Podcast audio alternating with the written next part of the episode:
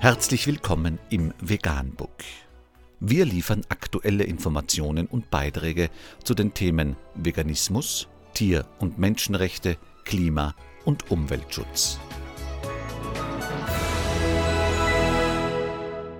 Dr. Med Ernst Walter Henrich am 27. Juli 2019 zum Thema Die Milch macht's ganz sicher doch nicht.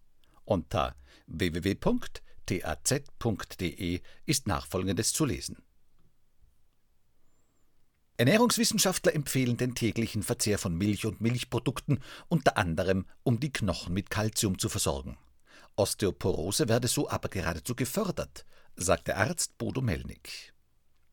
Die Deutsche Gesellschaft für Ernährung, DGE, empfiehlt den täglichen Verzehr von Milch und Milchprodukten wie Joghurt und Käse.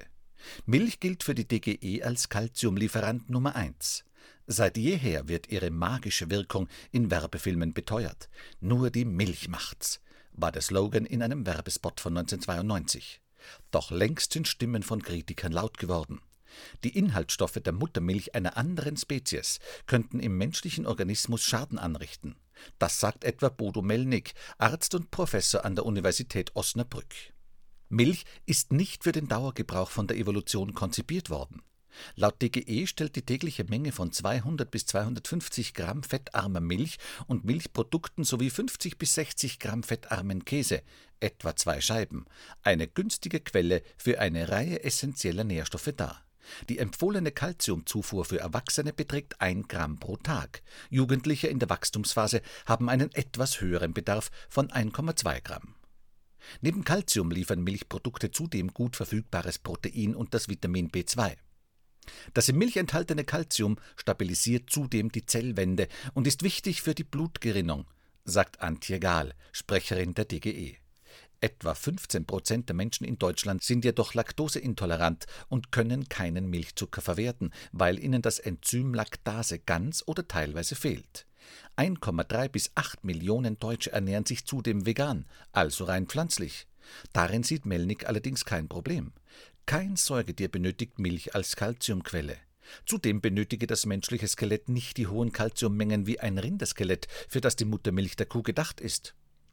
Das Bundesministerium für Ernährung hält einen erhöhten Milchverzehr für wirksam, um die Knochenmasse und Dichte zu stärken. Melnik spricht dagegen. Demnach dürfte es doch in den milchkonsumierenden Ländern kaum Osteoporose geben. In der Realität sehe das aber genau umgekehrt aus. Bevölkerungen ohne Milchkonsum kennen keine Osteoporose-Epidemie wie bei uns, sagt Melnik. Auch bei Tieren ist Osteoporose kein Problem, beteuert Melnik. Im Gegenteil, Milch könne sogar die Ursache für Osteoporose sein. Milch wird physiologischerweise nur während der Wachstumsphase des neugeborenen Skeletts zugeführt, erläutert er. Das ausgewachsene Skelett benötige die sogenannte Osteoklastenaktivierung jedoch nicht mehr in dem Ausmaß wie in der Wachstumsphase. Osteoklasten sind knochenabbauende Zelltypen. Der zweite knochenaufbauende Zelltyp, der für das Knochenwachstum benötigt wird, sind die Osteoblasten.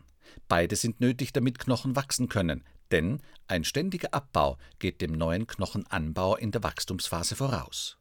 Milch enthält virusartige Partikel, die sogenannten Exosomen.